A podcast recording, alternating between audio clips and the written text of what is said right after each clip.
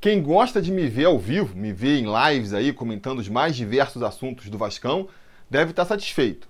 Afinal de contas, na segunda-feira eu participei do Papo na Colina, estou participando agora é, desse canal também, né? Então quem quiser assistir eu comentando sobre o Vascão na maior parte das segundas-feiras, pode ir lá no Papo da Colina se inscrever, que a gente vai estar lá. Nessa terça também, eu mais uma vez fiz uma live aqui no canal, a live do mês para sortear uma camisa do Sobre Vasco para os apoiadores aí das categorias contempladas. Se você quer ajudar a gente aqui e ainda concorrer a uma camisa do Sobre Vasco por mês, vá lá no apoia.se barra Sobre Vasco ou clique para ser membro aqui no YouTube e aí confere lá. Não são todas as categorias não, mas algumas dão direito a esse sorteio uma vez por mês. Então quem quer me ver em live deve estar satisfeito. Agora, se você está com saudade do Tiru editado, segura um pouquinho aí que depois da abertura você vai ter mais.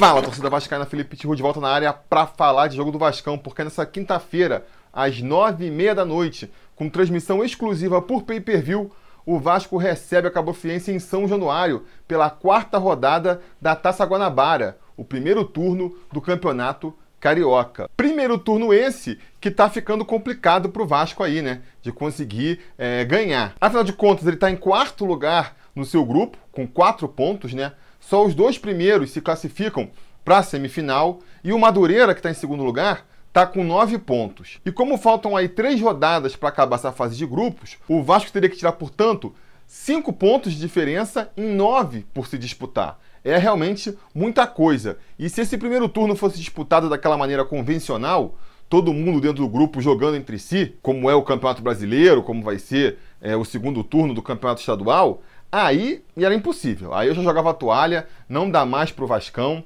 Mas como esse turno do Campeonato Carioca tem essa peculiaridade de jogarem os times de um grupo contra o outro, então, a gente não está falando ali de um grupo fechado, né? Os pontos, eles podem escapar. Nesse formato aí que é disputado a Taça Guanabara, você pode passar uma rodada inteira sem ninguém no grupo pontuar, todo mundo faz zero ponto, então você perde, mas nem se prejudica tanto. Ou o contrário, uma rodada onde todo mundo no grupo vence, todo mundo faz três pontos, e aí você vence e não consegue sair da mesma posição. Isso é impensável nos outros modelos que a gente está mais acostumado. E isso acaba gerando algumas distorções para cima ou para baixo como a gente já está vendo no Campeonato Carioca agora, né? O grupo do Vasco, por exemplo, o grupo B, tem como líder o Fluminense com 9 pontos e como segundo colocado o Madureira com 9 pontos também. O Vasco, nem já falei, tem 4 pontos, está em quarto lugar, porque ainda tem um Volta Redonda com 6 pontos na sua frente. Se a gente for pegar a tabela do grupo A aí, depois da terceira rodada, o líder é o Flamengo com 7 pontos, quer dizer, o líder do grupo A nem estaria na zona de classificação se tivesse no grupo B. E o segundo colocado é o Boa Vista com 4 pontos, quer dizer, se o Vasco tivesse no grupo A, estaria ali brigando com o Boa Vista no saldo para ver quem estava na segunda posição, na posição de classificação. Então essa distorção fez o grupo B ficar muito forte, mas pode ser que daqui para frente essa distorção se inverta, né? E aí o desequilíbrio fique pendendo para o lado do grupo A o Madureira não consiga mais vencer, o Volta Redonda não consiga mais vencer e o Vasco se beneficie disso aí. O Vasco tem que vencer seus jogos, claro, isso é fundamental sempre, né? Mas em vencendo os jogos, por conta desse formato, eu acho que a gente pode até conseguir a classificação. E o início dessa quarta rodada aí está mostrando que dá para sonhar. Porque a gente já teve na terça-feira o jogo entre o Boa Vista e o Madureira. O Boa Vista ganhou por 3 a 1 O Madureira ainda pega o Flamengo, por exemplo, então pode perder mais um jogo aí. Tá com 9 pontos. O Vasco pode chegar aí a 13 ainda. Então quer dizer, mesmo que eles ganhem do Bangu e até empatem com o Flamengo, se o Vasco ganhar todos os seus jogos, a gente pode ali no saldo de gols ficar na frente do Madureira e nos classificarmos. Sem deixar de prestar atenção também no volta redonda do craque Bernardo, né? Que tem dois pontos na nossa frente aí, então eles também têm que escorregar aí nesses três jogos que faltam para o Vasco conseguir essa classificação para a semifinal dessa Taça Guanabara aí. Não que o torcedor vascaíno esteja se importando muito com isso, né? Eu não acredito que esteja ali no topo das preocupações do vascaíno a classificação para essa Taça Guanabara ou não. É claro, todo mundo quer ver o Vasco passando e avançando o máximo possível nos campeonatos, mas se for escolher um campeonato para abrir mão, nem um campeonato, um turno para abrir mão, eu acho que o Vascaíno vai escolher abrir mão dessa Taça Guanabara aí. Afinal de contas, mesmo sendo eliminado na primeira fase, a gente ganhando a Taça Rio, a gente vai para a final e ainda pode ser campeão carioca. Eu acho que a maior preocupação do Vascaíno agora, a, a, médio e longo prazo aí é ver um time competitivo em campo, né? Um time que mostre aí em campo, né? Que pode jogar de igual para igual com qualquer outro adversário, que pode fazer um jogo duro e que vai vender caro as suas derrotas. Isso a gente não viu. E a curto prazo a gente espera ver um time minimamente estruturado a ponto de conseguir pelo menos uma vitória tranquila, uma vitória é, folgada contra o Oriente Petroleiro, que vai ser nosso adversário aí na primeira fase da Copa Sul-Americana, um campeonato que o Vascaíno está olhando com muito mais carinho, né? E aí, olhando por esse ângulo, o jogo dessa quinta-feira muda um pouco de figura, mas não tanto. Porque para a gente avançar na Taça Guanabara, a gente precisa vencer.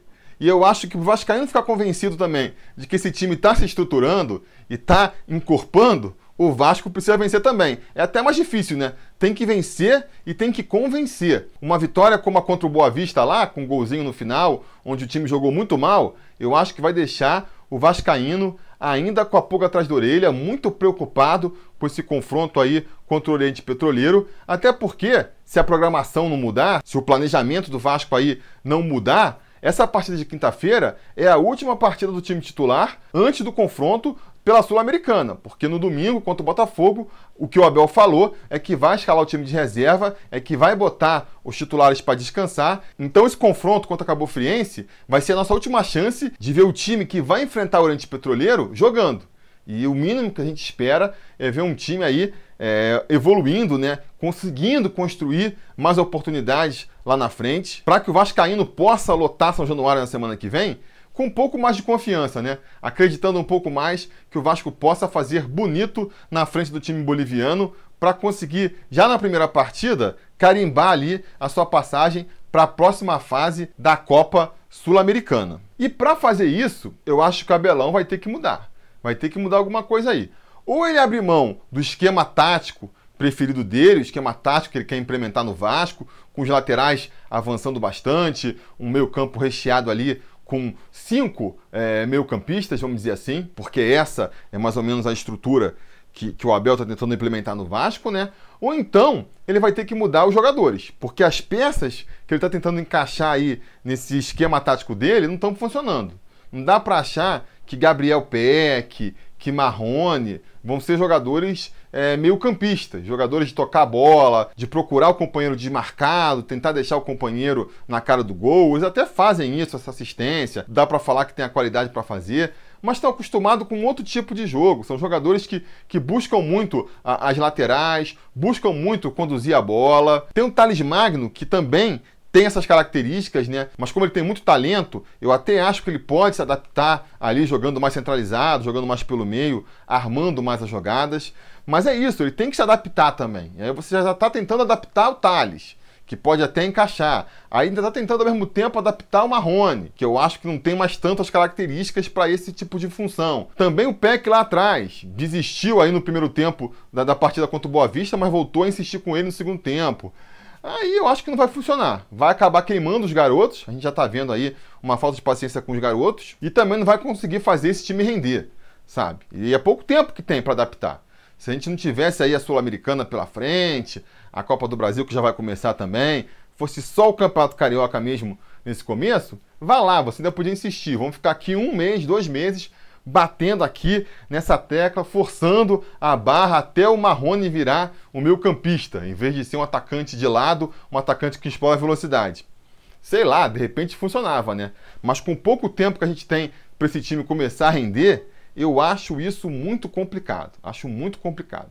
Repito, ou o Abelão muda o esquema tático dele, volta a jogar ali num 4-3-3, né? Volta a jogar com os pontas, os responsáveis por, por chegar na linha de fundo, serem justamente os alas, no caso ali o Marrone e o Thales, ou então, se ele quiser continuar insistindo com os laterais fazendo essa função, então ele tem que botar outros jogadores que toquem mais a bola, que pensem mais o jogo ali no meio. Eu desconfio que ele não vai fazer nenhum dos dois, né?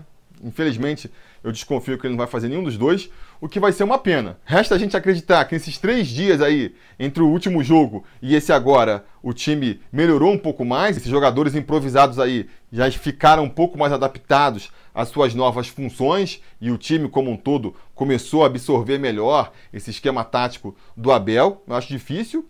E também para ver até que ponto aí a, o pagamento de um dos quatro meses de salário atrasado do Vasco pode ter ajudado aí na motivação dos jogadores.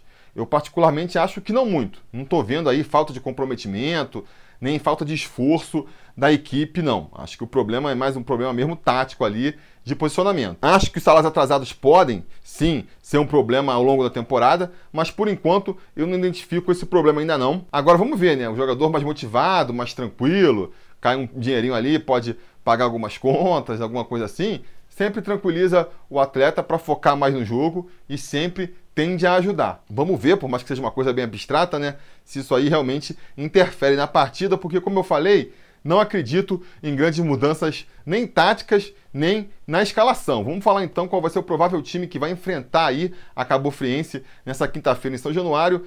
Como eu falei, não acredito em surpresas. Fernando Miguel vai ser o nosso goleiro. Pikachu vai jogando ali pela lateral direita, né? Botei ele um pouco mais avançado aí, lá no campo de ataque, no nosso desenho aí do, da formação tática, para representar essa postura do time do Abel, onde os laterais têm bastante liberdade para atacar e chegar na linha de fundo. E ao seu lado ali na zaga, devemos ter mais uma vez o Werley jogando ali pela direita, né? Na esquerda, Leandro Castan, o nosso capitão aí e líder da equipe, completando a dupla de zaga. Finalmente, fechando a linha defensiva, vamos ter aí o Henrique jogando como lateral esquerda. O Henrique também deve jogar bem avançado, procurando lá a linha de fundo no ataque. No meio, a gente vai ter o Bruno Gomes jogando ali entre os zagueiros e fazendo essa saída de bola, né? O Bruno Gomes tem uma qualidade no passe muito boa e esse aí realmente está escalado na posição onde ele pode render melhor, por isso vem sendo nos destaques da equipe. Mais à frente, fazendo a primeira linha do meio campo ali, a gente deve ter o Raul jogando mais pela direita e pela esquerda, não sei, né? Vou colocar aí o Juninho, que começou como titular contra o Boa Vista. Não acredito que ele vai insistir com o Gabriel Peck, como ele fez contra o Bangu. Acho que ele vai deixar essa possibilidade para o segundo tempo aí. Espero que nem isso. Não acho que ali é a posição onde o Gabriel Peck tem que jogar, né? Mas pode eventualmente aí, vou repetir aqui o palpite do último preleção, né? Escalar também o Marco Júnior ou o Andrei. Acho que são outros jogadores que poderiam render bem nessa posição aí também, né? Onde eles têm que distribuir mais o jogo, soltar mais rápido a bola e eventualmente chegar como um elemento surpresa lá na frente. Fechando essa linha de meio campo, então, jogando mais centralizado, mas um pouco mais na frente, a gente deve ter pela direita o Marrone, que até agora vem fazendo uma péssima temporada, mas muito, porque, insisto, para mim está jogando numa posição onde não se pode explorar as suas melhores qualidades, que é a velocidade, é conduzir a bola, é tentar chegar na linha de fundo. O, o Marrone é um atacante, definitivamente é um atacante, acho que pode até jogar de falso 9, jogar pelas pontas, mas é um cara que tem que jogar lá no último terço do campo. E aí querer fazer aquele volte, que ele busque a bola para tentar ele conduzir essa bola até o ataque, me parece um equívoco. Vamos ver como ele vai se comportar nessa partida agora. E do outro lado, pela esquerda, fazendo mais ou menos a mesma função, só que pelo outro lado, a gente vai ter aí o Thales Magno, também acho fora de função, também acho que não é essa posição onde ele rende mais, mas pelo seu talento, pela sua qualidade, é um jogador que eu confio mais que se adaptando possa até vingar nessa posição do que o Marrone, né? O Marrone eu acho que se continuar essa escalação, essa formação tática aí, mais cedo ou mais tarde ele vai acabar sendo barrado. Finalmente na frente, Germancano fecha aí a nossa escalação, né? O Germancano que também vem sendo prejudicado por essa formação, porque a bola chega muito pouco nele, tem muito poucas oportunidades para marcar, mas se ele continuar mostrando aí o alto aproveitamento que ele teve na última partida, né, onde praticamente em uma única chance clara ele fez o gol, vai poder deixar mais uma vez o dele aí. Fica a torcida para essa partida. Então é isso. Admito que eu não estou muito empolgado, não estou com a expectativa de ver um grande jogo do Vasco nessa noite de quinta-feira, mas vou estar tá lá assistindo, né? Vou estar tá lá torcendo para a gente ver finalmente uma evolução nesse time do Abelão aí. A torcida é para que haja alguma mudança para tentar mexer um pouco com o time, mas caso não haja, a esperança passa a ser que esse time comece a se entrosar um pouco mais, é, mas ainda assim é, não dá para acreditar num salto, né? de qualidade. Então espero ver um Vasco um pouco melhor, o suficiente para ganhar e da Cabo Friense. E aí vou apostar, apesar de achar que é difícil, né? Que o Vasco consiga fazer aí é, uns dois, três gols, né? Para mostrar para o torcedor que tem arsenal para fazer um placar mais folgado no jogo da próxima semana, onde aí sim isso vai ser muito importante. Então vou apostar é, no Vasco vencendo por 2 a 0 vai. Vasco vencendo por 2 a 0 Um dos gols do Germancano, não tem como deixar de apostar no nosso novo artilheiro. E outro gol vou botar do, do Pikachu. Vai, tô aqui apostando seguro, apostando nos jogadores que, que mais costumam fazer gol aí e que vão ser escalados nessa partida. E quem também apostou seguro foi o Arnaldo e o Anderson, que apostaram no Vasco vencendo por 1 a 0 com gol do Germancano na última rodada, foram os gato mestres da última rodada, saem na frente aí nessa disputa da temporada para ver quem vai ser o conselheiro gato mestre de 2020 e por isso eu convido aí o Anderson, né, conselheiro do Sobre Vasco, que fala lá de Palmas no Tocantins, para dar a previsão dele aí, né, para dizer quanto ele acha que vai ser esse Vasco e Cabo Friense. Diz aí, o Anderson. Saudações vascaínas, pessoal do canal Sobre Vasco, Felipe de Ru. Aqui quem fala é o Anderson Cunha, conselheiro sobre Vasco, e eu acho que o Vasco ganha nessa rodada da Cabo Friense pelo placar de 2 a 0, viu? Gols de Germancano e Raul. Valeu, forte abraço. Então tá aí, o Anderson também tá confiante numa vitória do Vascão. Vamos torcer pro Gato Mestre tá certo e a gente sair aí nessa quinta-feira com mais três pontinhos e, de preferência, né, também mais esperançoso aí com o rendimento do time na temporada, não é mesmo? Eu, se tudo der certo e nada der errado, volto assim que a partida acabar, assim que o jogo acabar, eu gravo aqui a minha opinião sobre a partida e já subo para vocês assistirem e aí a gente comenta tudo o que aconteceu. Beleza? Posso contar com vocês? Espero que sim. A gente vai se falando. A realização desse vídeo só foi possível graças ao apoio inestimável dos conselheiros do Sobre Vasco. Ajude você também ao Sobre Vasco continuar no ar, se tornando um apoiador em apoia.se barra ou sendo um membro do canal aqui no YouTube.